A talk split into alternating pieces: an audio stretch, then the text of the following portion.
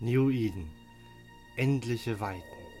Wir sprechen über Themen, an die habt ihr meist nicht mal gedacht. Und das ist die neueste Folge. Und hier sind eure Moderatoren. Alex, Und ich bin Amelie. Amelie, Heel, hat einer von euch zufällig eine Karte dabei? Nein, Alex, ich habe keine dabei. Könnten wir doch unseren heutigen Gast fragen, ob der vielleicht eine Karte für uns hat. Und Ja, und genau an dem Punkt kommt die Ansage. Herzlich willkommen zum 44. Mal zum New Eden Podcast. Und ja, die Ansage hat nicht ganz so gezündet, wie ich mir das vorgestellt habe, aber wir haben heute ein ganz, ganz. Mal auch nicht. Erzähl den Leuten ruhig, dass du es eben schon damit versucht hast. Einer mit Profis. Das schaffen wir noch, ja, das schaffen wir noch. Aber wir können doch gerne weitermachen. Genau. Ich lasse jetzt einfach laufen. Es ist eh immer chaotisch, wenn ich mit dabei bin. Wer hat's Richtig. vermisst, hä? Genau, wer hat Amelie vermisst? Und da hat sie sich. Ja.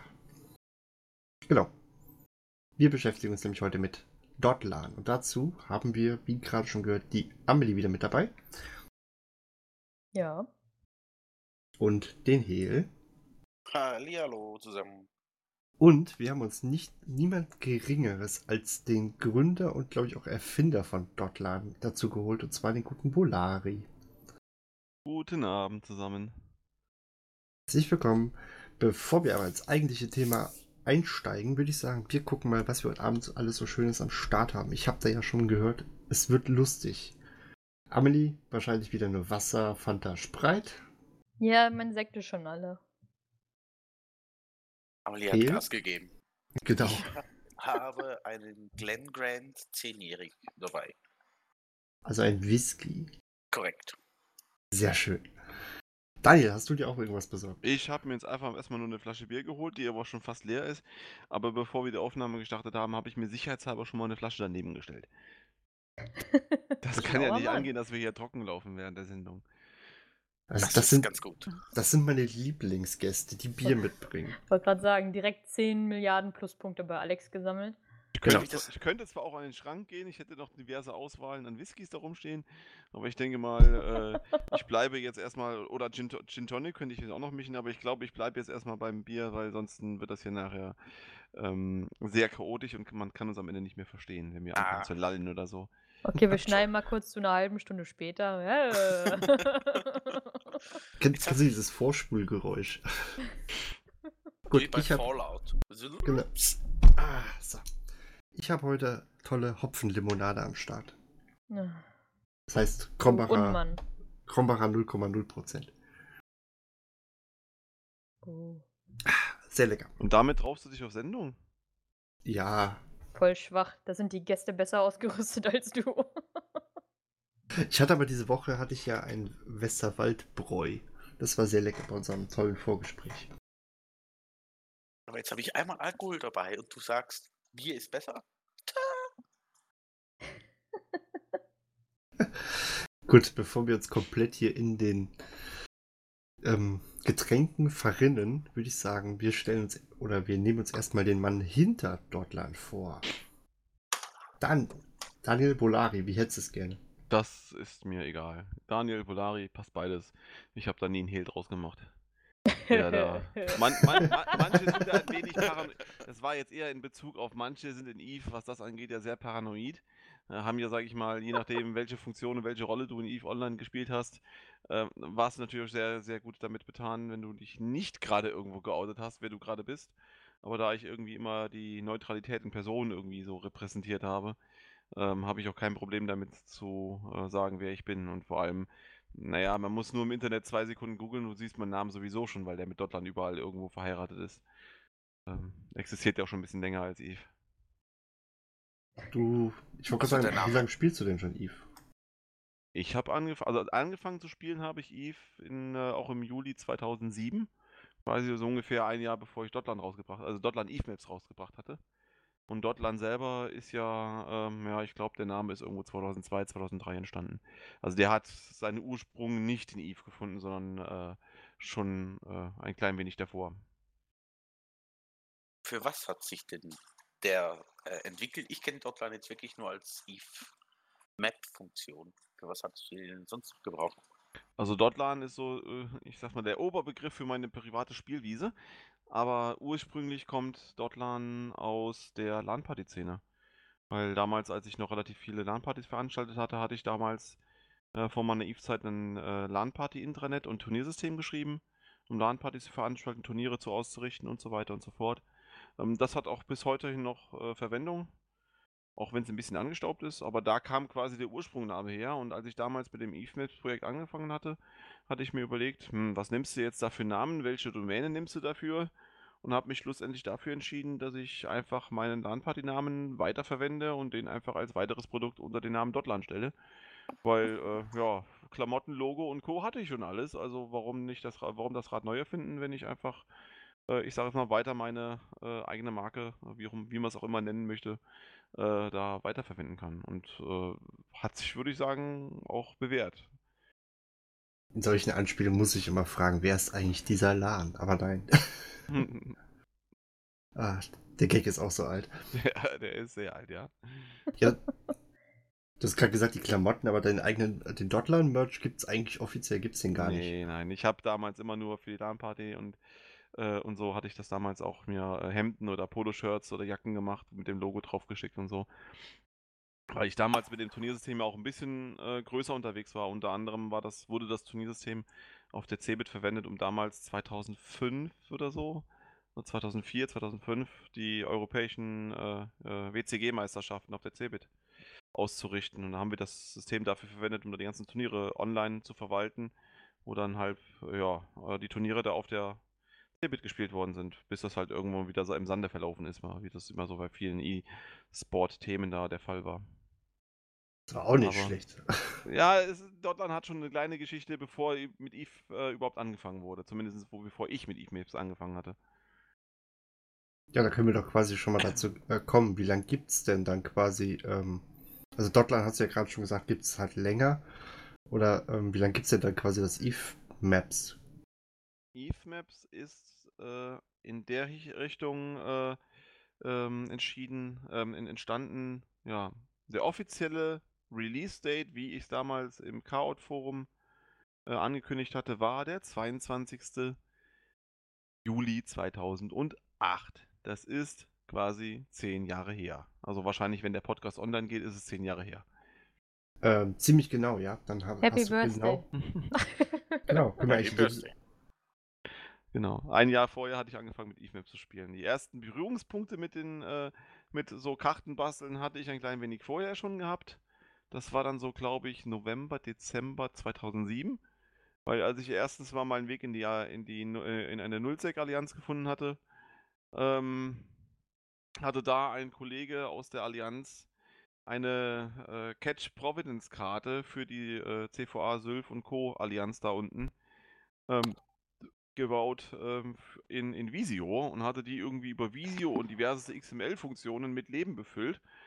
Und er hat die, keine Ahnung, nur alle x Wochen oder x Monate abgedatet und irgendwann hatte ich mir gedacht, hey, das geht doch besser. Und habe angefangen, mich mit den Techniken auseinanderzusetzen, wie ich zum Beispiel Karten zeichnen kann, ähm, PDF-Karten erzeugen kann. Ja, und daraus wurde dann eine Catch Providence-Karte, äh, die dann täglich aktualisiert wurde. Und irgendwie ist da daraus entstanden nach dem Motto, hey, hm, das ist ja eigentlich gar nicht so doof. Lass uns mal überlegen, wie wir daraus äh, eine Webseite stricken. Und äh, ich habe dann in die Tasten gehauen und habe dann angefangen, ähm, erstmal einen Editor zu basteln. Bevor ich eine Webseite habe, brauchte ich einen Editor, weil bei so vielen Regionen, die erstmal positioniert werden wollten, äh, was eine Heidenqual war, weil ich keinen Algorithmus gefunden hatte, der irgendwie in irgendeiner Art und Weise sinnvoll erschien oder sinnvolles Ergebnis produziert hatte, blieb quasi nur noch das händische äh, Positionieren übrig.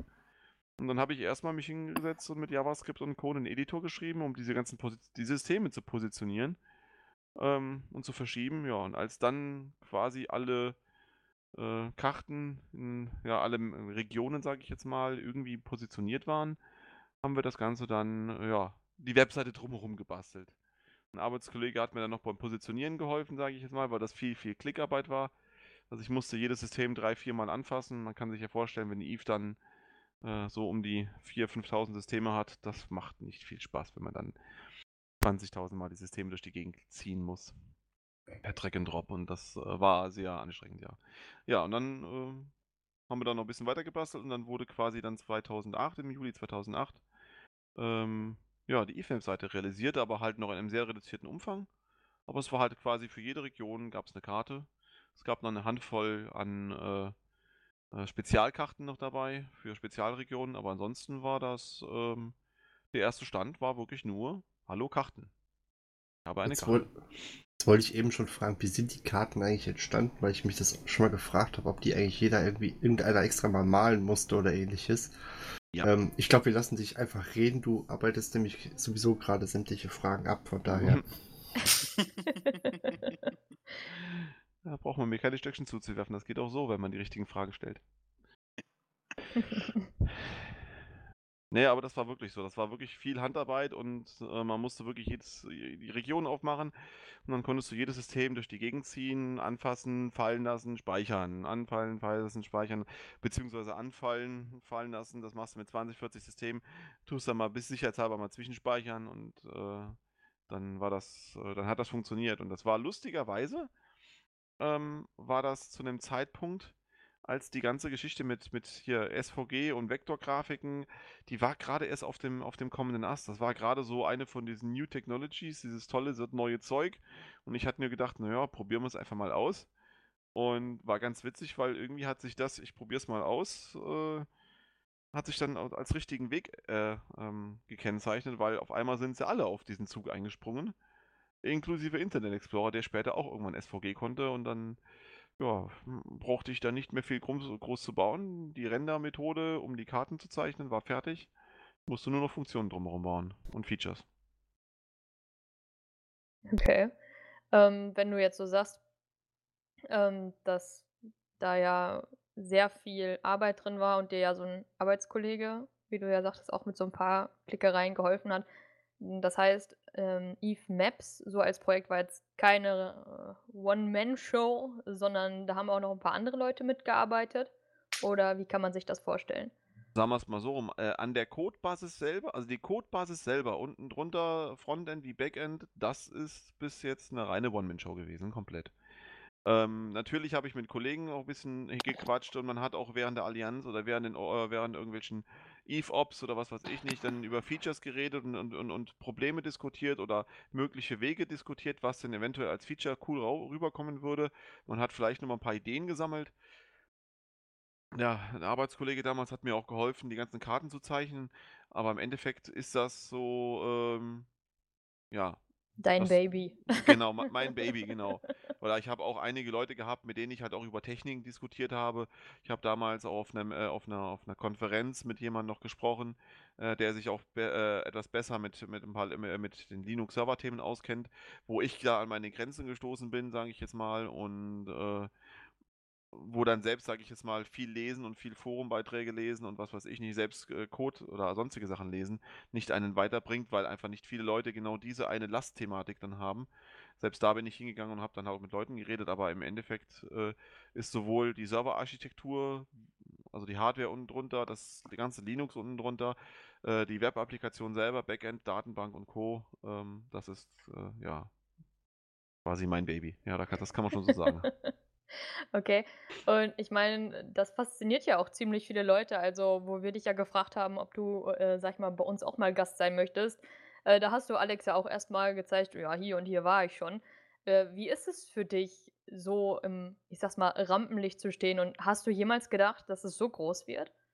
Also, äh, als ich das damals rausgebracht hatte, hatte ich da sicherlich nicht drüber nachgedacht. Das waren schon, äh, sie- war ein interessantes Erlebnis, ja. Und vor allem ist man relativ schnell, sage ich jetzt mal, da irgendwie hat man sich irgendwo einen Namen gemacht. Und das nicht nur einfach bei den Spielern, sondern auch irgendwo in Island, wenn ich dann auf dem Fanfest war und mit den Entwicklern gesprochen hatte und irgendeiner dem Entwickler auf einmal so hinter vorgehaltener Hand gesagt hatte, hey, das ist Volari, der äh, hier Eve Maps macht und wie dann so dann wurden die auf einmal ganz anders und auf einmal äh, war, wurde man dann quasi mit Lob überhäuft. Und äh, hinter vorgehaltener Hand haben dann noch einige Entwickler gerne gesagt, dass sie lieber das Kartenmaterial von mir verwenden, um sich zu orientieren, als ihre eigenen Produkte oder ihre eigenen Ingame-Karten. Äh, weil sie einfach besser lesbar sind. Und das ist dann manchmal auch immer sehr lustig zu hören, wenn man das von den Game Mastern oder so hört, äh, wie die halt damit arbeiten. Das ist dann sehr interessant. Ja, das ist so ein recht gutes Lob, wenn man von CCP Ja, hört, dass man da- auch Da kann, da kann ich, genau, da kann ich mich nicht beschweren. Ansonsten bin ich eigentlich jemand, der sich nicht unbedingt ins, ins Rampenlicht trägt, also äh, nicht, nicht in Rampenlicht stellt. Also ich bin da eher derjenige, der dann im Hintergrund alles macht, der die ganze Technik am Laufen hält, der das ganze Zeug zusammenflickt oder auch äh, das ganze Zeug zusammenbaut, die Ideen hat. Aber ich bin jetzt nicht so äh, der, wie soll ich es jetzt sagen, der äh, Mitani, der sich auf die Bühne stellt und erstmal, na okay, ähm, auf der Bühne erzählt, was er alles Tolles kann. Naja, wie auch immer. Aber ich hatte mit Mitani auch schon einige lustige Runden beim Bier in den, äh, auf dem Fanfest oder so, aber ja. Äh, wenn wir doch gerade bei Backend und so weiter sind, in welcher Programmiersprache hast du das Ganze denn geschrieben? Also es werden mich wahrscheinlich jetzt einige Leute dafür schlagen und köpfen wollten, aber äh, das äh, gesamte Backend ist in äh, PHP geschrieben, komplett. Okay, ich gehe. Ja, es gibt Wege, äh, aber ich muss dazu zu meiner Verteidigung sagen, es gibt halt immer We äh, Mittel und Wege, äh, wie man Sachen gut schreiben kann und wie man Sachen schlecht machen kann. Und da ich jetzt mittlerweile, ich muss mal gerade das Jahr gucken, äh, ich würde sagen, so 18, 19 Jahre äh, PHP-Erfahrung habe, ähm, da kennt man schon so einige Fallstricke und einige Sachen, wie man es besser nicht machen soll. Also, wenn ich das so sage, äh, das Eve ist ja quasi, Eve Map selbst ist ja quasi fast, würde ich sagen, dreigeteilt. Du hast einmal die Webseite mit dem JavaScript-Geraffel, damit du zum Beispiel die ganze, äh, diese Funktionalitäten innerhalb der Webseite hinkriegen kannst, auch beim Navigator oder diese zoombaren Karten oder so ein Kram. Dann hast du noch einmal die Webseite selber, die halt äh, die Webseite damit Daten beliefert und das Templating-System und so Sachen. Und ich habe im Hintergrund die, äh, die Daemons laufen, die Prozesse, die konstant im Hintergrund laufen und nach Ablauf von irgendwelchen Timern, Cache-Timern oder sonstigen Sachen die Daten bei, C bei CCP über diverse API-Schnittstellen in der Vergangenheit abgefragt haben oder abfragen immer noch. Also das ist quasi einmal, einmal hat man im Hintergrund die Prozesse laufen, die sammeln das ganze Zeug ein, wenn man wieder darf und wie die ganzen Sachen gibt, welche Veränderungen gibt es im System, welche Allianzen und Korps gibt es im System, wie sind gerade der Status, wer welche Allianz hält welches System und so weiter und so fort. Diese ganzen Infos kann man ja über die Eve API abfragen. Mittlerweile heißt es ja ESI und äh, ähm, die diese Informationen muss man halt einfach nur in der Datenbank speichern. Und wenn man das richtig anstellt, dann speichert man sich so, dass man hier eine äh, historische, eine historische äh, Datenbank sich aufbauen kann, damit man davon ein bisschen was mehr hat als einfach nur den aktuellen Ist-Zustand. Damit man auch Veränderungen darstellen kann. Du hattest ja vorher schon erwähnt bezüglich API. Wir hatten ja vor kurzem gerade äh, die Umstellung von API auf ASI. Wie ist die, wie aufwendig war die für dich und wie ist der Umgang damit gewesen? Also grundsätzlich bin ich mit der ESI-API eigentlich sehr zufrieden. Also die neue API. Die hat, CCP hat nämlich endlich mal Sachen umgesetzt, die ich schon seit, äh, äh, seit, seit neun Jahren oder so fordere. Und gerade was so Cache-Timer angeht oder so Sachen, wo man halt sagen kann, man ähm, kann gewisse Sachen vernünftig abfragen und kriegt auch wirklich einen HTTP not modified zurück, wenn die Daten sich nicht geändert haben. Aber ähm, es ist schon ein kleiner Aufwand gewesen, das Ding umzustellen. Aber bevor ich jetzt bei der ESI-API bin, das ist ja nicht die erste Umstellung, die CCP gemacht hat bei ihren API-Schnittstellen. Die älteste Schnittstelle war die XML-API-Schnittstelle, die jetzt genau zusammen auch mit der Crest abgebaut worden ist. Aber ähm, ich glaube, das war 2009. Da gab es ja den, die ganz großen Dominion äh, Sovereignty Change. Und dann ist man einfach davon weggegangen. Früher war es so, die API hat sich einmal am Tag aktualisiert. Die Sovereignty hat sich einmal am Tag aktualisiert und dementsprechend war die wichtigsten Daten auch nur einmal am Tag zu erreichen.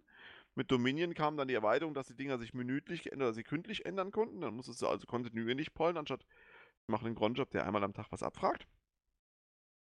Und dann kam äh, CCP um die Ecke und hat äh, in Kombination mit Dust 5.1.4, ja, mit Dust 5.1.4, mit dem, mit dem Konsolenshooter, haben sie die Crest-API äh, so hoch umworben. ähm, die dann das alles toll und besser machen sollte. Ähm, sie haben aber nur einen Bruchteil von dem, was die alte XML-API konnte, schon in der Crest-API hier oben gebaut, weil sie irgendwas gemerkt haben, dass wahrscheinlich irgendwo ein bisschen zu viel Aufwand war. Und aber dann konnte man äh, ja diverseste Sachen halt nur über die eine API kriegen und andere Sachen nur über die andere API. Also zum Beispiel Faction Warfare oder Incursion-Informationen gab es damals nur über die Crest API. Während du Sovereignty-Informationen naja, besser bei der XML-API abgerufen hast, weil die direkt aus der Datenbank kam und auch besser war. Teilweise besser aufbereitet war. Ja, aber mit der ESI-API, die jetzt diesen, dieses, die war ja jetzt schon fast über ein Jahr, eineinhalb Jahre ist die jetzt schon online. Oder ich glaube, die letzten Sommer kam die, glaube ich. Mhm. Also ESI ist schon länger online, aber ja. ähm, die Abschaltung von der API selber war, wenn ich mich nicht ganz irre, Anfang dieses Jahres.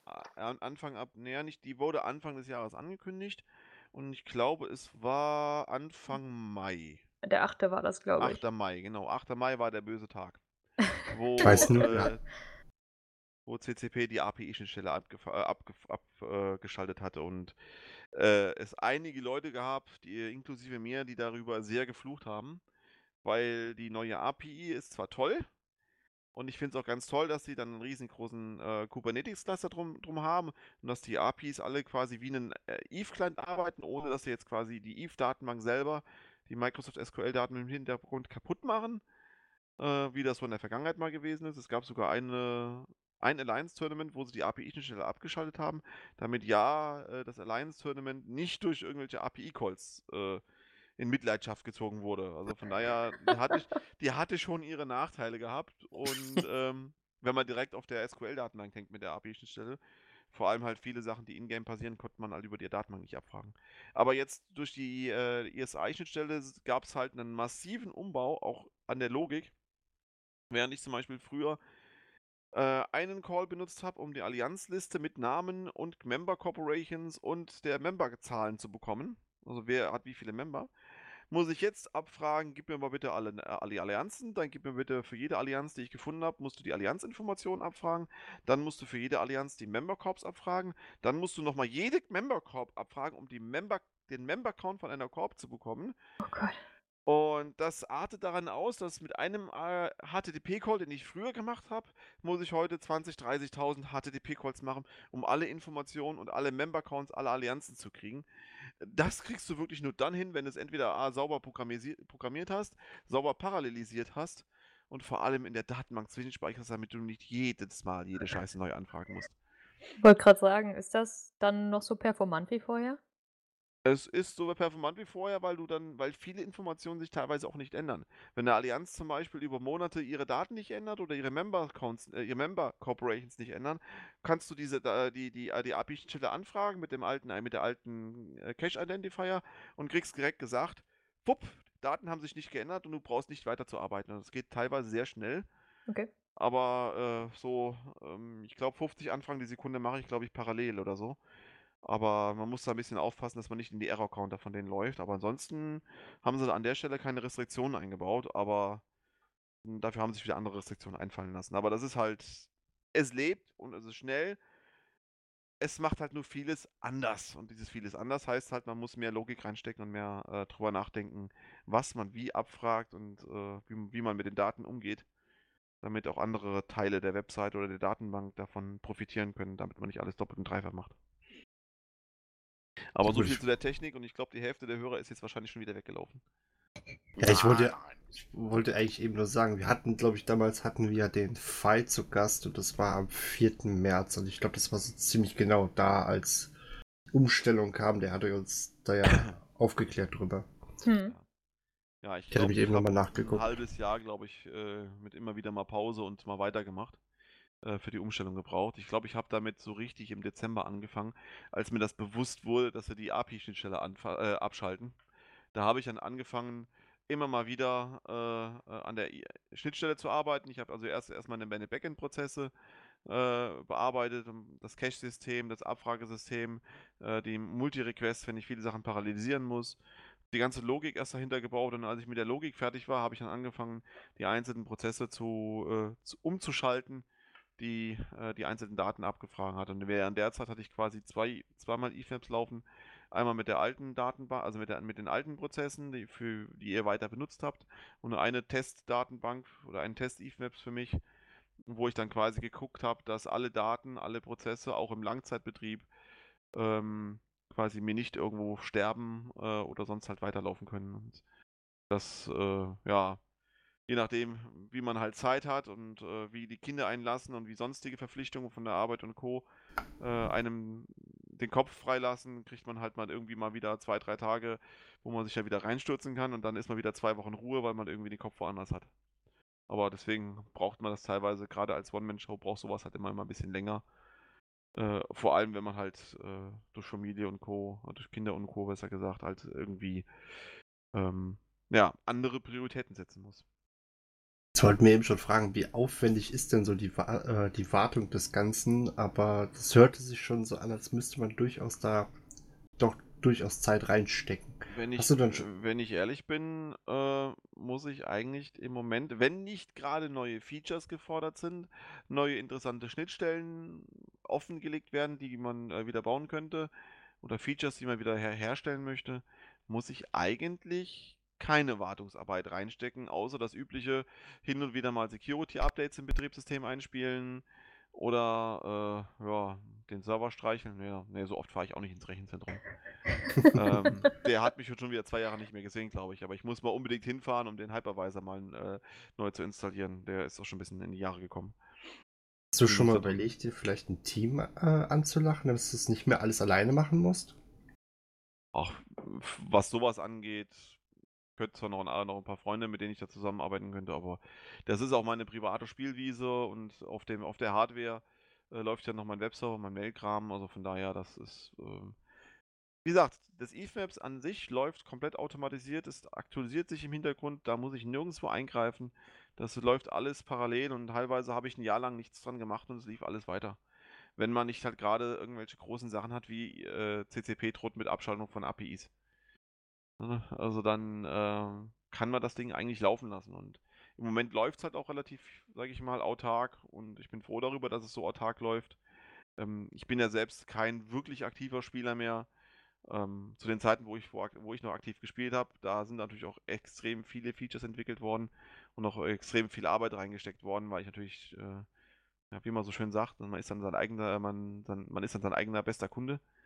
Und dementsprechend äh, ja, baut man natürlich das, was einem selbst gut gefällt. Und wenn man weiß, wie man es halbwegs gut bedienen kann, kommt es dann natürlich dazu zustande, dass äh, die Leute dann, ja, dass die Usability dann auch nicht gerade unbedingt die blödeste ist. Wenn man das halbwegs, äh, sag ich mal, ein bisschen Gehirnschmalz mit reinsteckt. Wenn du sagst, du musst das Ding ja an und für sich nicht mehr warten, äh, gibt es dann wenigstens noch irgendwelche Bugs, die nach all den Jahren wieder auftauchen, wo du dir so denkst, ach Mist, muss ich doch noch mal ran? Bugs jetzt nicht unbedingt mehr so viele. Man stolpert vielleicht mal über das eine oder andere, was man vielleicht irgendwie vergessen hat. Ähm, ich glaube, es sind noch ein paar Kleinigkeiten, wo ich sage, da könnte CCP sich nochmal was dran tun. Ich glaube, es, glaub, es, fehlt, es fehlt immer noch Allianz-Inscriptions. Ich könnte mittlerweile auch hingehen und könnte zum Beispiel die Radar-Funktion, die ich früher mal hatte, wieder neu programmieren.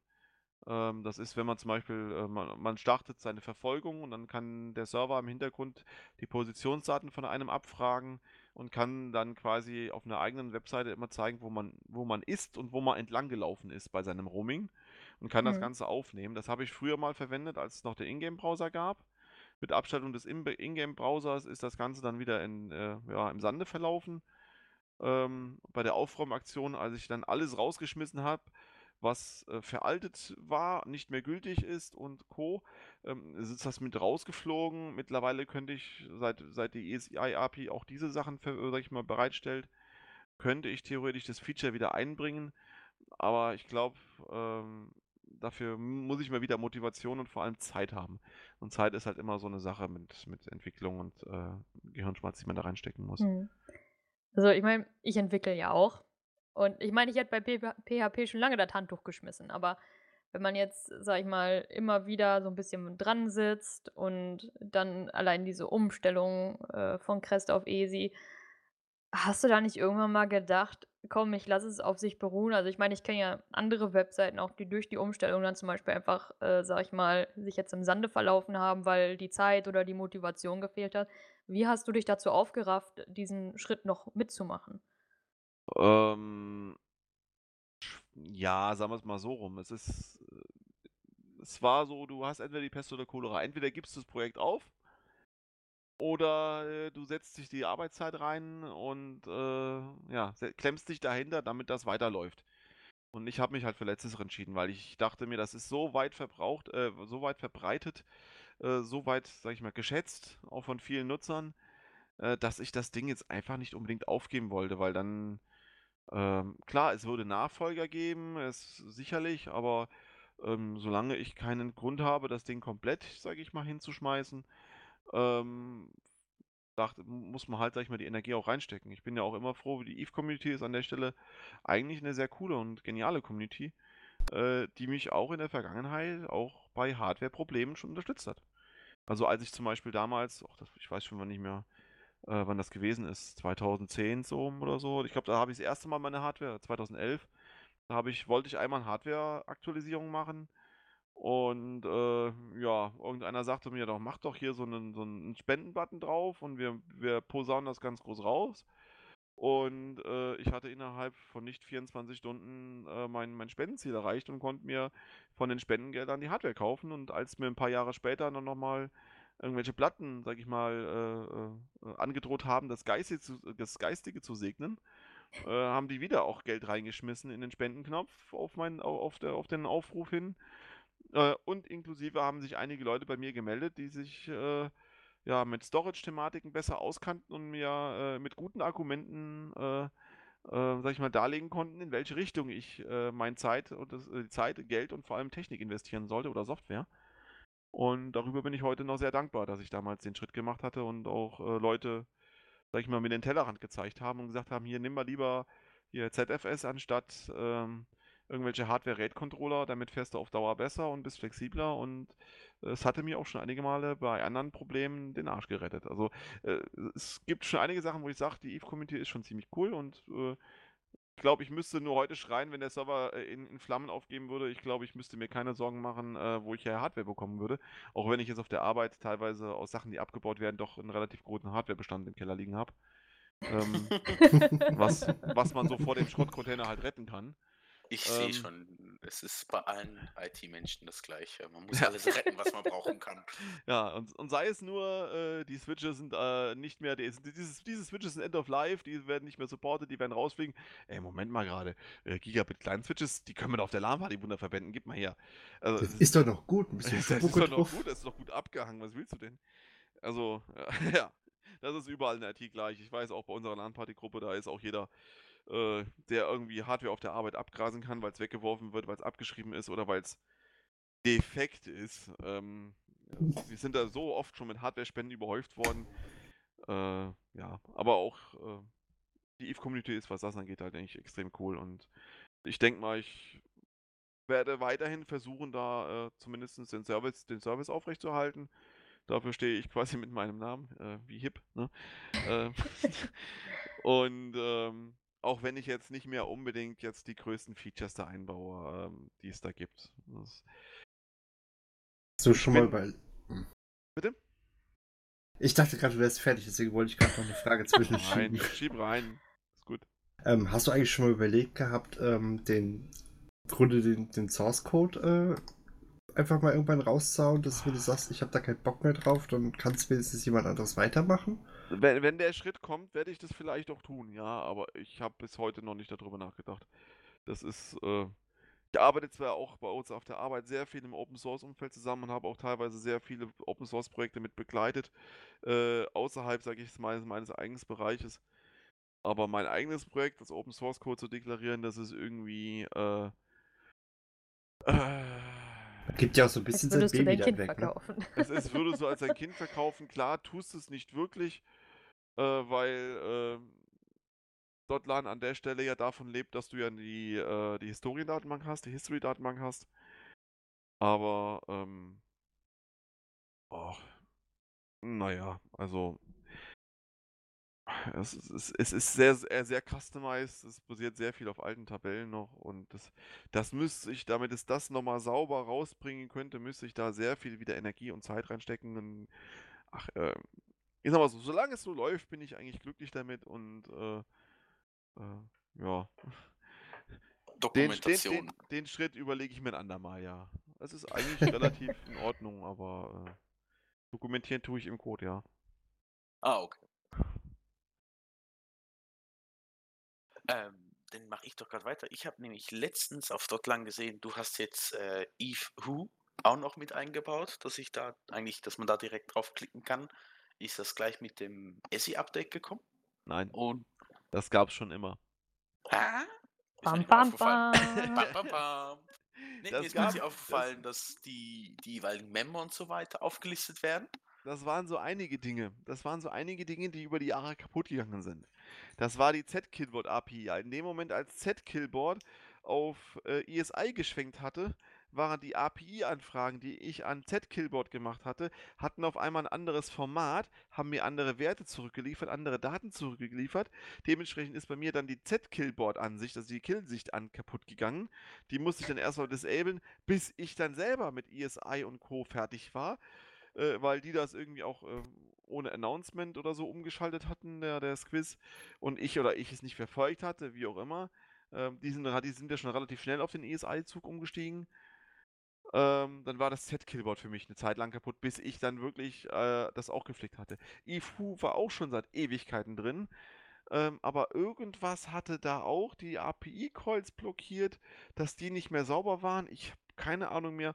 Auf jeden Fall in der, äh, in, de, in, der, in, der, in diesem halben Jahr, wo äh, ich Eve Maps da abgebau- umgebaut hatte, da habe ich wirklich äh, richtig groß Tabula Rasa gemacht, weil da ist so viel alter Kram rausgeflogen, der nicht mehr funktioniert hatte, ähm, der nicht mehr existent war. Features, die CCP schon vor Ewigkeiten abgeschaltet hatte, äh, eine Liste der neuen Outposts oder so ein Kram, das ist alles teilweise mit rausgeflogen, ähm, was halt einfach nicht mehr existent war, was aber noch als Code irgendwie, sag ich mal, drin rumgegangen hat, weil als irgendwelche API-Sachen abgeschaltet worden sind von CCP, naja, dann habe ich, hat, dann kommentiert man halt so ein Kram halt erstmal aus. Ne? Man weiß, man, wer weiß, ob man es nochmal braucht.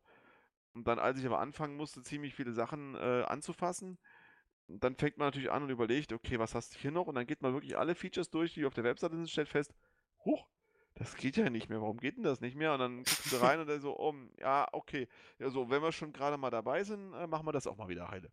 Ja, also da habe ich da wirklich ähm, mit der Umstellung auf ESI habe ich einmal wirklich groß Tabula Rasa über das ganze Ding gemacht und ähm, alten Kram weggeräumt, Sachen, Sachen gelöscht, die nicht mehr funktioniert haben, die äh, In- Ingame-Browser-Unterstützung weggeschmissen, äh, alles so, was man irgendwie über die Jahre gebaut hat, was aber dann nicht mehr existent war, nicht mehr benutzt worden ist, ähm, raus und dafür alles mal wieder sauber umgestellt, damit das wieder alles Hand und Fuß hat und dann war's gut. Super. Ähm, hattest du es schon angetönt bezüglich Weiterentwicklung bei Dotlan. Was mich denn noch interessieren würde, bekommst du nochmal Anfragen für weitere Funktionen von anderen Spielern? Hin und wieder kommt da schon noch was. Also es gibt immer wieder Leute, die auch fragen, ob sie die Monddaten aktualisieren können oder die fragen nach der Radarfunktion, wann die denn wiederkommt. Ansonsten oder eine kombinierte Karte aus am besten sechs, sieben, acht Regionen, wo ich mich immer frage, wie man die denn bitte auf dem Bildschirm darstellen möchte. Äh, aber sonst. So ein Radar, das ist meistens sowas Rundes und das macht vor allem den Blieb. Nee, der Radar ist diese Funktion, wo dann, wo man dann, äh, sag ich mal, seinen Ingame-Charakter auf einer Webseite verfolgen kann. So ein bisschen wie bei ähm, Nier oder wie, ach, wie Wintel. Ja, sowas in der Art und Weise. Das hatte ich damals schon eingeführt gehabt, hab's aber wieder rausgeschmissen, als der Eve Ingame Browser wegkam. Aber Leute haben das teilweise gerne, äh, haben das gerne benutzt, um dann, sag ich mal, die haben auf dem, auf dem linken Bildschirm Eve gehabt, auf dem rechten Bildschirm haben sie Eve Maps aufgehabt, hatten quasi mit einem Auge immer einen Blick, wo bin ich gerade auf der Karte? Da war dann schwitzer, sch- äh, fetter schwarzer Kringel drum, wo bin ich hergekommen, wurde dann wie eine Route angezeigt. Und äh, damit sie quasi immer gucken konnten, wo möchte ich ihn jetzt weiter hinraumen, hatten das quasi auf der einen Seite im Blick und auf der anderen Seite hatten sie ihr Eve Maps, äh, ihr Eve Online-Spiel gehabt. Das wurde gerne verwendet, aber auch nur sporadisch. Aber das war halt einer dieses, eins dieser Features, die ich halt damals mit, mit drin hatte, die dann halt irgendwann im Ingame-Browser runtergefallen sind und äh, die ein Redesign erforderten. Ansonsten, äh, ja. Gibt es höchstens nur noch Leute, die fragen, ob sie die Monddaten aktualisieren möchten. Und ähm, da habe ich mich aber irgendwann vor langer Zeit zu entschieden, dass ich das jetzt so lasse, wie es ist. Ähm, es ist zwar schade, aber ich hatte schon in der Vergangenheit zu viele Leute gehabt, die versucht haben, hey, ich habe neue Scans, diese Region ist hier sauber gescannt und versuchen mir dann über ihre eigenen Monddaten oder über Monddaten-Updates ähm, dann ähm, ihren High Moon zu, high, äh, irgendwie zu verstecken oder die Monde dann, sage ich mal, äh, durch die Gegend zu schaufeln. Und da ich es nicht kontrollieren kann, habe ich irgendwann gesagt, so, ich nehme jetzt den Bestand, den ich mir damals zusammengehamstert habe, lasse ihn wie er ist eine hundertprozentige Garantie gibt es nicht, aber dadurch, wenn ich jetzt Veränderungen mache, dann ist die Veränderung groß, dass ich vielleicht auch noch, noch mehr Fehler einbaue oder dass Leute absichtlich Fehler einführen möchten, um Sachen, sage ich mal, zu, äh, ja, bisschen äh, zu verstecken oder ein bisschen zu verstreuen und da habe ich gedacht, komm, lass es, das bringt nichts. Okay. Gut, be bevor wir jetzt in die einzelne oder genauere Feature-Fragen stellen, würde ich sagen, machen wir doch mal so ein äh, so eine Übersicht, was eigentlich einem Dotlan alles bietet. Also ich kenne eigentlich fast nur dieses, man hat die ganzen Karten und äh, man sieht auch an den Färbungen, wie viel da gerade los ist. So, äh, ich Nur glaube, eine grobe Übersicht. Also eine nicht grobe jetzt, Übersicht. Jetzt wird's jetzt, ne? Ich habe mal meine eigene Webseite aufgemacht, um zu gucken, was ich alles programmiert habe. ähm, also, wir fangen erstmal an. Wir haben normalerweise Regionskarten, äh, die so à la Ubernetz, sage ich jetzt mal, gezeichnet sind, dass man da relativ guten Überblick kommen kann, ähm, wo ich wie hinkommen kann. Die sind halt einfach nicht der, die entsprechen nicht der, der, der 3D-Realität, sondern die entsprechen einfach dem, was ein normaler Mensch, der einfach drauf gucken möchte, versteht. Gerade dann, wenn er halt so ein U-Bahn, wenn man das mit so einem U-Bahn-Streckennetz vergleicht. So. Ähm, da kann man halt dann schön sehen, wer hat denn gerade äh, die Hand über welches Gebiet, welche Allianz beherrscht, welches System. Ähm, ja, wo gibt es noch Outposts, wobei das auch wieder obsolet ist. Das muss ich mal irgendwann gucken, wenn ich Lust und Laune habe. Das muss raus. Das muss gelöscht werden, leider Gottes, irgendwann mal. Aber man kann auf jeden Fall verfolgen, welche Allianz ist wo. Wo haben wir irgendwelche Incursions laufen? Wo sind Systeme gerade angegriffen? Ähm, wo sind wie viele Kills in, den letzten, in der letzten Stunde passiert? Wo ist Aktivität? Wo sind Leute irgendwie immer mit durchgesprungen? Äh, wo ist jetzt Bewegungsaktivität durch Schiffe? Das kann man sich halt alles anzeigen lassen, äh, als Overlay von der Karte oder wie auch immer. Äh, man kann auch sich eine, diese, äh, diese 3D-Universum sich angucken als Universe-Karte für die Leute, die eher mit äh, ähm, ja, die, die, die, die Realität schätzen, wie es dann wirklich aussieht. Und eins der besonderen Feature ist halt auch immer die Historiendatenbank. Du kannst also zu einem jedigen, äh, zu jedem beliebigen Datum der letzten, ich würde sagen, zehn Jahre, ich weiß es nicht. Ich weiß, ich habe aufgehört zu zählen. Ich glaube, die Historiendatenbank, glaube ich, existiert erst ab 2009 oder Mitte, mit Ende 2008. Ich weiß es nicht mehr genau.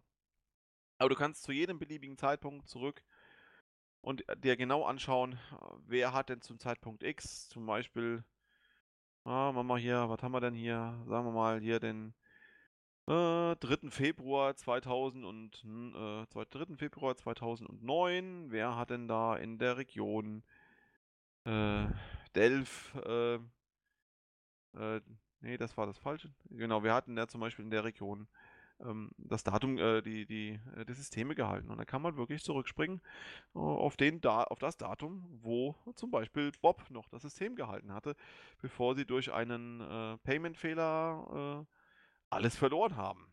Ja, und dann kann man sagen, wer will schon nach Dave? Pff. Ja, das war hey. damals. Ich, das waren damals Stimme. ich bin da ganz zufrieden. nee, also das, die Historiendatenbank ist sehr groß, also man kann wirklich äh, in der Geschichtssicht wirklich sehr lange verfolgen, wer äh, wo, wann, wie gelebt hat. Ne? Und das ist also, das halte ich halt alles nach und äh, die, die, die, Informationen über Systeme, Aktivitäten in dem System, äh, NPC oder Kills oder sowas, wie es da halt aussieht oder wer hat wann das System gehalten, das kann man sich alles anschauen und der Historie sich angucken. Und ähm, ja, ähm, so viel zu den Übersichtskarten. Ansonsten haben wir oben den, den Block, sage ich jetzt mal, den Navigationsblock. Da gibt es so sowas wie Routenplaner, was halt auch ingame funktioniert. Oder es gibt halt den Jump-Planer für die Leute mit Capital Chips, die halt überlegen wollen, wie komme ich von A nach B, mit welchen Synos. Früher, als die Schiffe noch nicht genervt waren und noch nicht Gates benutzen konnten, war ja äh, Jumping das einzigste Fortbewegungsmittel für die Capital Ships. Und dementsprechend äh, war eine vernünftige Routenplanung äh, schon sinnvoll oder quasi ein Must-Have. Denn in-game gab es keine vergleichbaren Tools. Es gab noch den, an es gab noch den anderen äh, ISCS äh. Und, und das waren quasi so die einzigen beiden Jump Planer, die so in der freien Wildbahn existiert haben, um zu berechnen, wie ich denn von A nach B komme, über wie viele Zwischenhops ich gehen kann. Ja, und das kann man dann entsprechend, sage ich mal, Routen planen und mit seinen Kollegen austauschen oder halt überlegen, wo ich eventuell meinen nächsten, äh, ja, meine nächste Route, Reiseroute plane.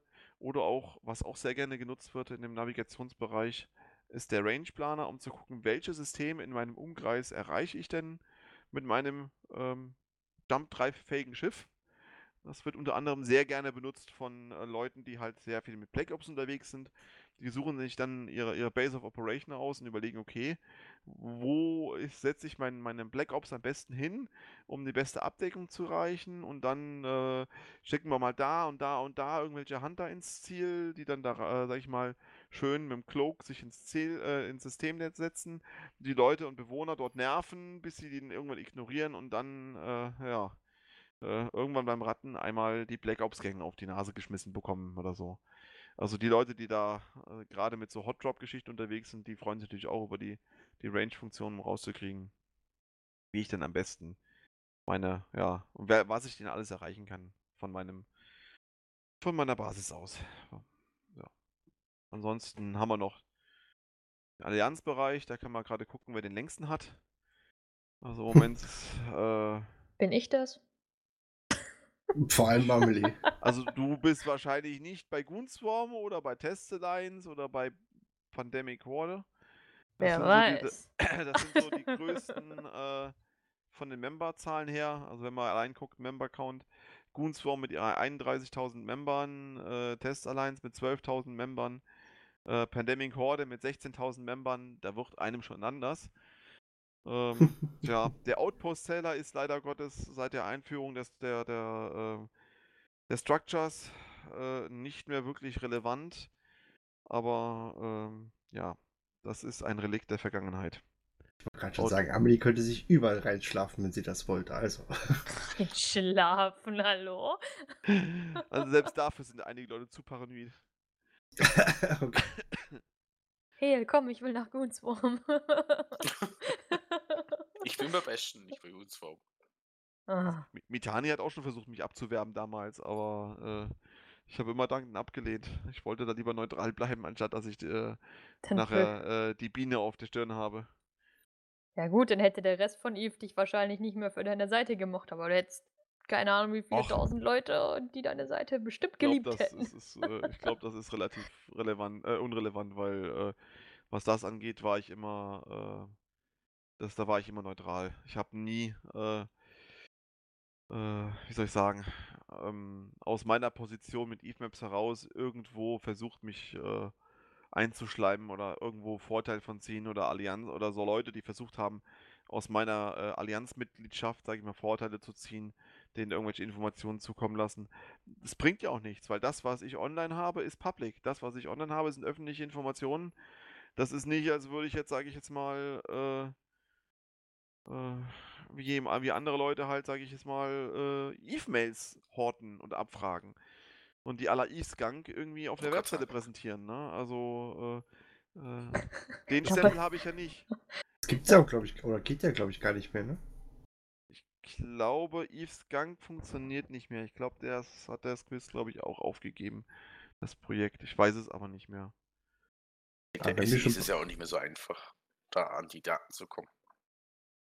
Und der neueste Trend war ja auch, äh, die neueste Idee, äh, die einige Leute hatten, äh, inklusive mir, war ja auch, die ESI-API und die Berechtigung dazu zu benutzen, die ganzen Structures zu finden über die ESI-API, äh, ESI Schnittstelle, um dann die ganzen Structures in Eve wieder sichtbar zu machen. Ähm, die Idee hatte ich auch gehabt. Ich hatte sie nicht zu laut ausgesprochen. Andere Leute hatten es auch schon probiert und irgendwelche Tools und Scraper geschrieben.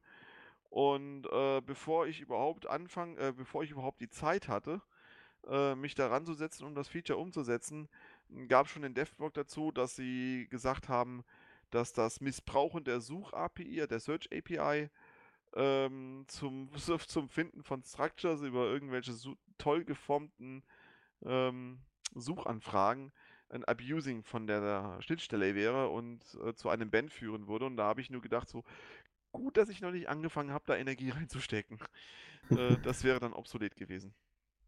Wie lange dauert das denn, bis du so eine Funktion mal ähm, entwickelt hast? So grob. Es kommt darauf an, wie viel Zeit ich habe.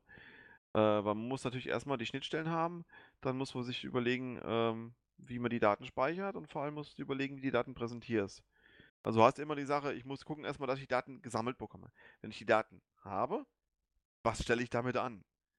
So, und wie präsentiere ich sie und wie mache ich dann die Usability davon? Das sind immer diese drei Schritte. Du musst sie erstmal haben, dann kannst du sie irgendwie verarbeiten und danach kannst du sie irgendwie in irgendeiner Art und Weise äh, für die Verwendung, sag ich mal, aufbereiten oder halt die, die, die äh, ja, Bedienung drumherum bauen. Ja, und das ist halt auch eine der Funktionen, warum ich zum Beispiel die Radar-Funktion noch nicht gebaut hatte. Da müsste ich halt auch alles direkt in einem Rutsch machen. Du müsstest nämlich erstmal die Daten sammeln, wie die Leute, äh, dass, du die Positionsdaten der Leute abfragst.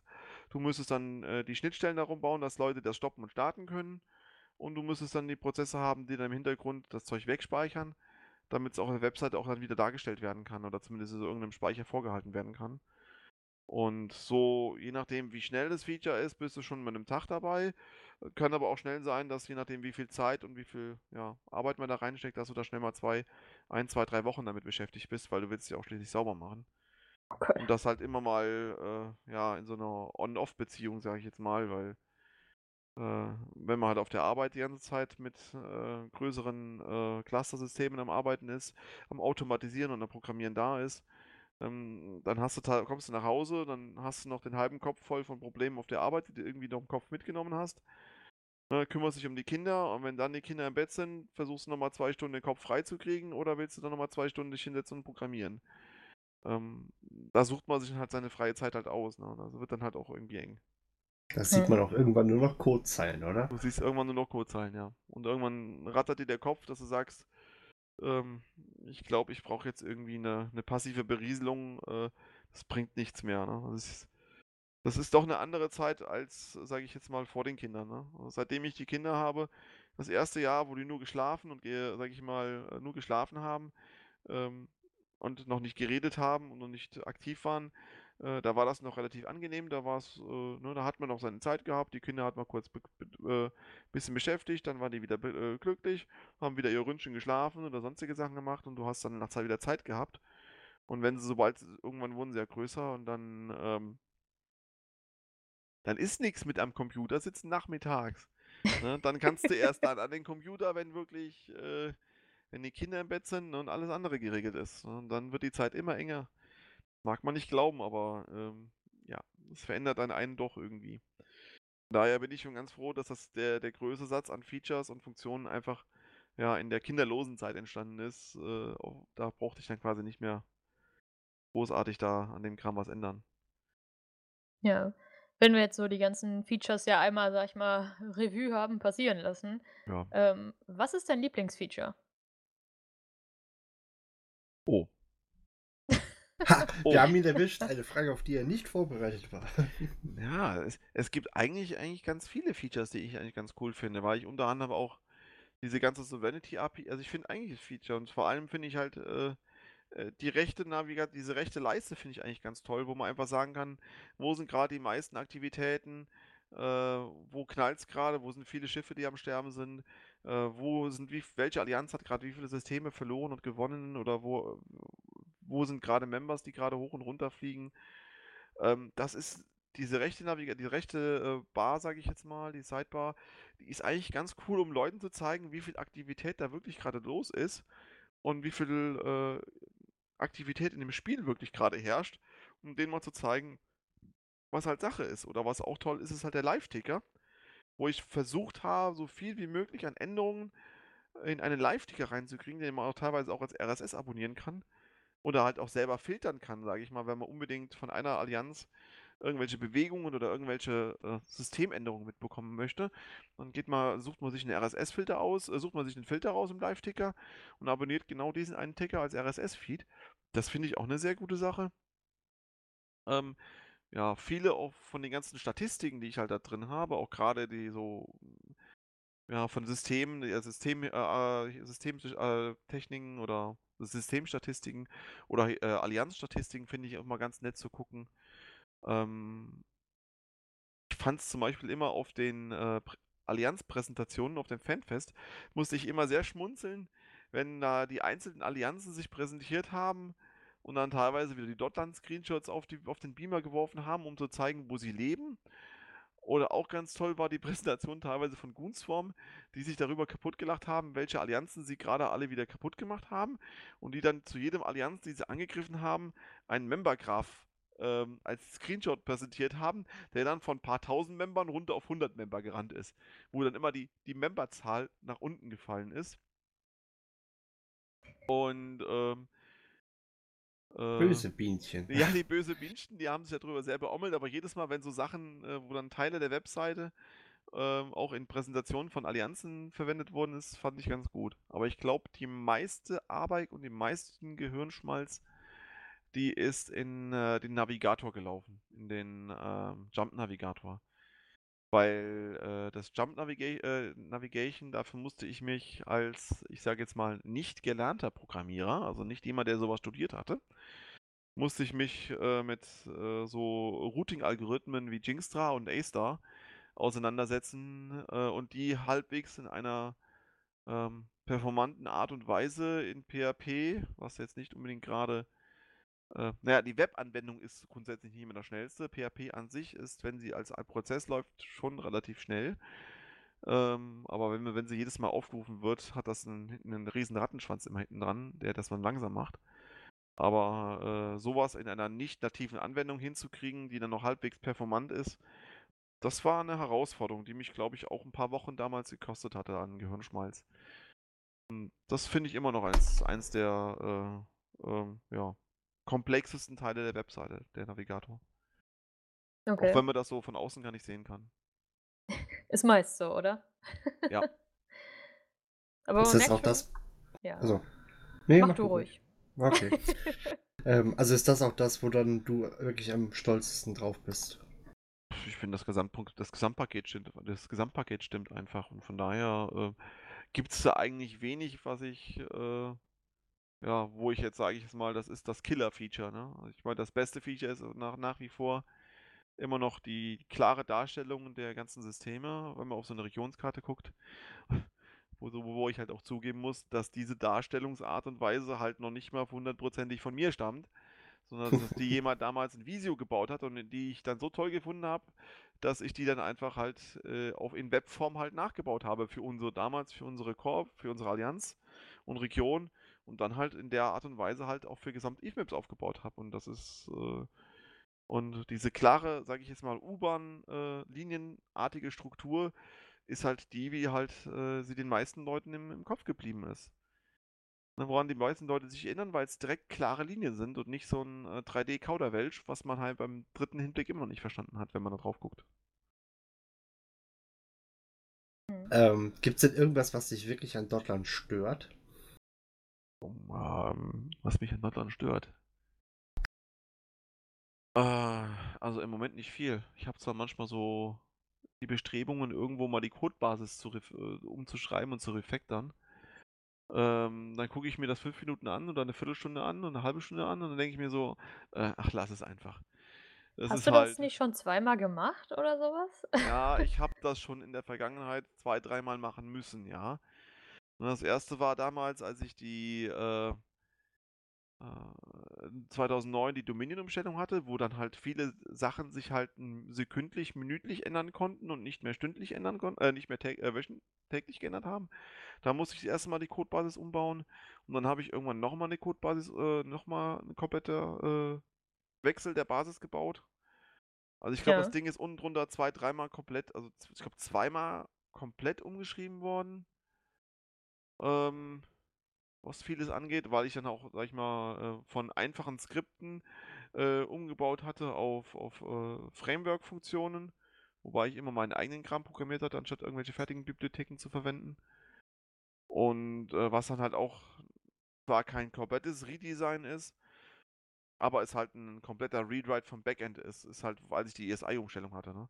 Da waren halt alle Funktionen, die ich vorher, alle Funktionen, Bibliotheken oder sonst was, die ich da zusammengeschrieben hatte und zusammengestöpselt hatte, die mir die ganzen Daten bei Eve abgefragt haben, beim, beim CCP abgefragt haben, die sind halt komplett ausgetauscht worden. Das heißt, die wurden komplett alle from scratch neu geschrieben, äh, als ich die ESI-Sache gebaut hat, weil ESI war neu und XML und API, äh, Rest ist rausgeflogen. Also konntest du eigentlich da auf nichts zurückgreifen. Auf ein paar Logiken konntest du zurückgreifen und auf ein paar Sachen. Da sich aber so nicht nur einfach in der Abfragemethodik was geändert äh, hat, sondern auch was und wie oft und wie viel ich abfrage, war das dann nochmal ein kompletter Rewrite von dem Backend, das äh, ja, ich quasi seit Weihnachten bis Mai gemacht hatte. Aber das waren nur die, die, die Sachen, die das Zeug updaten. Die Webseite an der Stelle wurde nur aufgeräumt und ausgerümpelt. Äh, da blieb der Kram zumindest gleich. Okay. Hast du dich denn ähm, ja, während du dann, sage ich mal, das Rewriting gemacht hast oder allgemein bei der allerersten Entwicklung von Dotlan, worauf hast du dich da am meisten fokussiert? War es dann mehr die Usability oder hast du gesagt, äh, Hauptsache das funktioniert, der Rest ist erstmal egal oder? Ja gut, die erste Version habe ich herausgebracht, da waren dann nur Karten dabei. Da waren rein Karten dabei. So, der nächste Schritt war dann, äh, wenn man nur Karten hat, will man trotzdem wissen, wem sie gehören. Dann gab es dann Systeminformationen, Allianzinformationen und Korbinformationen. Dann hat man angefangen, die Sachen mit aufzusaugen, auf, äh, abzusaugen und darzustellen. So. Dann gab es natürlich den nächsten Schritt. Naja, also wenn ich schon die ganzen Daten hier abspeichere, naja, da kann man eine Historiendatenbank bauen. Dann, hat, dann bin ich hingegangen und habe erstmal, okay, die Daten habe ich sowieso schon in der historischen Variante in der Datenbank. Dann tun wir noch ein bisschen mehr in der Datenbank speichern. Ne, wer wann in welcher Allianz war. Und dann können wir darüber zum Beispiel auch wieder eine Historie fahren. Und äh, dann ist mir eingefallen, hey, das habe ich noch nicht gemacht, aber ich war ja schlau. Ich hatte alle bisherigen XML-Anfragen weggespeichert und archiviert seit 2009 und so. Also tun wir mal alle äh, ZIP-Archive, die ich gemacht hatte, mit allen Anfragen, die jemals gemacht worden sind, ähm, entpacken wir mal, tun die wieder nachverarbeiten und tun die Daten wieder quasi, die Datenbank mit Informationen aufbereiten und erfüllen. Und zack, kamen die nächsten Features dazu. Ja, und dann äh, irgendwann kam dann der Navigator dazu. Dann kam Faction Warfare als, als äh, sag ich jetzt mal, Gameplay-Option dazu. Dann kam Incursions dazu. Ähm, ja, da gab es ja so viele, sag ich mal, Stück für Stück sind dann die Funktionen gewachsen, meistens auch mit dem Umfang, äh, wie wir sie entweder gerade selbst gebraucht haben, was ich gerade selbst toll fand, oder was bei CCP gerade neu entwickelt worden ist. Ne, ich habe spätestens beim ist. ZIP irgendwie das Gefühl gehabt, du hast einen leichten Drang zum Masochismus. Ja, sagen wir es mal so rum. Ähm, ich habe es einmal geschafft, als ich die Daten dann aufbereiten wollte, habe ich angefangen, die ZIP-Dateien mit den ganzen XML-Dateien da drin, die ich abgefragt hatte, äh, zu extrahieren, bis ich irgendwann auf einmal an die Filesystemgrenze der iNodes gelaufen bin und auf einmal die Platte voll war. Nicht wegen Plattenplatz, sondern weil einfach viel zu viele Dateien entpackt worden sind. ähm, selbstgebaute ZIP-Bombe, ja. Ja, selbstgebaute ZIP-Bombe, so ungefähr in der Art und Weise. Also man sollte nicht alles gleichzeitig entpacken, sondern Stück für Stück. Äh, aber ähm, so lernt sowas, man draus. So lernt man draus, ja. Das hatte ich damals schon immer gemacht gehabt, dass ich mir den Kram als, als äh, Fallback immer mitgespeichert hatte und ge gesichert hatte als Archiv, äh, sodass ich äh, gegebenenfalls für den Fall, dass ich später mal die Daten habe, haben möchte, dass ich die nachverarbeiten konnte. Ähm, heutzutage brauche ich es fast nicht mehr, weil ich eigentlich, sobald ich eine Schnittstelle benutze, automatisch alle Daten, die in dieser Schnittstelle drin vorkommen, auch gespeichert hatte. Aber bei den Korps war das zum Beispiel nicht der Fall. Korb und Allianzen hatte ich damals immer nur aktualisiert und irgendwann später, als ich gedacht hatte, das wäre auch mal cool, darüber eine Historie zu fahren, habe ich gedacht, naja, gut, dass du alles gespeichert hast, kannst du die Daten nochmal ausrollen, baust aus den alten, vergangenen äh, Anfragen an die, an, die, an die Schnittstelle, baust du da mal eine Historiendatenbank drauf auf und dann äh, lässt es weiterlaufen und äh, ist fertig. Also aus der, aus der Schiene habe ich halt irgendwie schon immer das Zeug irgendwie archiviert, was äh, ja so ein bisschen masochistisch klingt, ja, aber naja, Passiert halt. Wie war denn so das Feedback, während äh, Dogland gewachsen ist? Waren von Anfang an die Leute komplett immer begeistert oder gab es teilweise auch mal richtig Kritik? Also so richtig böse Kritik hatte ich, kann ich mich nicht mehr dran erinnern. Ich mag sie vielleicht verdrängt haben, aber eigentlich waren das eher, die meisten Leute hatten dann eher noch Fragen, kannst du nicht das machen, kannst du nicht das bauen, kannst du nicht das bauen? Anstatt dass sie sich beklagt haben. Also ich hatte kaum einen gehabt, der sich über die Usability beschwert hatte. Äh, oder auch kaum einen gehabt, der nicht gesagt hat, das ist nicht modern genug oder ist irgendwie altbacken, selbst die zehn Jahre alte Webseite. Ähm, sie tut einfach. Ich habe aber auch keine, jetzt keine Bestreben, die jetzt umzubauen, nur weil irgendwas anderes hip oder neu oder toll ist oder mobile first ist. Ähm, von daher, ähm, aber wen, was hatte ich denn jetzt noch so als, als Idee, wo jemand irgendwo Kritik geübt hatte? Ich glaube, der Einzige, der damals nicht gerade glücklich war, war der andere, der den Jump Planer gebaut hatte. Ich komme jetzt gerade nicht auf den Namen. Äh, Konkurrenz. Ja, nach dem Motto, der war nicht so glücklich, dass ich meinen Jump Planer auch Jump Planer genannt hatte. Ich so, ja, wie hätte ich ihn anders nennen sollen? Oh Gott, wie viel anders geht's ja nicht. Ja, Tom, Tom, Tom, Tim, Tim, ja so ungefähr. If, If. Ich sehe schon, Alex, wir geben dir nicht die Möglichkeit für Namensgebung. Ja, ist doch wie schwer es war, den New Eden Podcast-Namen zu finden. Der hat sich ja auch, ich, ich glaube, der, der Name, da habt ihr auch wirklich sehr viel Gehirnschmalz reingesteckt, bis ihr den mal gefunden hattet. Also, Problem war einfach der, ich wollte irgendwas eigentlich so, ja, aber Eve Online Podcast kannst du ja nicht machen. Den gibt's ja schon. Du weißt, dass er dich gerade ein bisschen geärgert hat, oder? Natürlich weiß ich das. Aber es kam irgendwie nicht so rüber. Prost. Alex ist Ironie äh, resistent. Ja, lass dir doch mal einen besseren Namen einfallen. Zack, Liste mit 20.000 Vorschlägen. Ich habe letztens die Liste mit schweizerdeutschen Worten, die man falsch verstehen kann, angeführt. Ich weiß Schnäppi. nicht, Ja, ich weiß. Der, der Schnappi Podcast oder was? Äh, Dürfen ich mal merke schon, mitmachen. ich merk schon, es wird, schwer, es wird spät. Gut. Och, wir sind erst eine Stunde dran, oder? Ja, Da geht noch was. Nein, mehr Fragen sind alle. begeistert. ich würde sagen, Fragen sind langsam alle und wollen die Leute auch nicht zu sehr von, ich Wir weiß nicht, vom Radfahren abhauen. Genau. Gewöhnen die sich noch daran. Außer gibt es nur eine einzige Zwei-Stunden-Folge im Jahr und das ist immer der Rückblick. Davor Wo hab die Leute wieder drunter Panik. schreiben, das ist mir zu lang. Und wenn wir 45 Minuten Folgen machen, das ist mir zu kurz. Genau. Kann ich gar nicht nach Hause und wieder zu, äh, zur Arbeit und nach Hause fahren? ja, Ich verstehe das gar nicht. Man könnte sich deine tollen Einleitungen einfach nochmal anhören. Vor allem die von heute, die war so fresh. Also. tja, Die habe ich auch erst beim zweiten Mal verstanden. deswegen mussten wir sie auch zweimal machen. Gut. Ich würde sagen, wir klinken uns jetzt hier so langsam aus. Ähm, ja, zur nächsten Woche wird es dann hoffentlich endlich die Eve News von Hehl geben. Meh, meh, meh, meh. Ja, ich bin dran. Mit Wetter und Sport bitte, ne? Mit Wetter und Sport. Wetter nicht, aber Sport vielleicht. Die Jingle-Basteleien gehen Es auch gibt, voran. dann, es gibt doch dann bestimmt wieder so ein ne New Eden-Rennen oder so. Kann- Kannst du live von der Piste berichten. oh, da wurde wieder einer abgeschossen. Hm. Und da stirbt der Nächste. Genau. Wir machen Interceptor-Rennen. Wer kann den Interceptor so weit pimpen, dass er wieder ganz schnell wird? Das, Ja, war genau. noch, das waren noch Zeiten, als du einen Interceptor teilweise auf 20, 30 äh, Kilometer die Sekunde bekommen hast. So damals Alter. 2008. In den Pre-Speed-Nerf-Zeiten. Das waren Zeiten, ja, ja, ja. Kann ich Gut. noch mitreden. In dem Sinne, schreibt doch mal vor allen Dingen den guten, also vor allem in die Kommentare, denn da wart ihr nämlich letztes Mal wieder ziemlich faul. Ich war ja auch nicht dabei. Genau, das wird sein. Also in dem Sinne, macht Amelie glücklich, wünscht Dotland vor allen Dingen Happy Birthday zum Zehnjährigen. Volari, danke dir, dass du dir die Zeit genommen hast heute hier, trotz widriger Umstände. Und ja, ich verabschiede mich in dem Sinne und dann ist noch Heal dran und dann Amelie oder.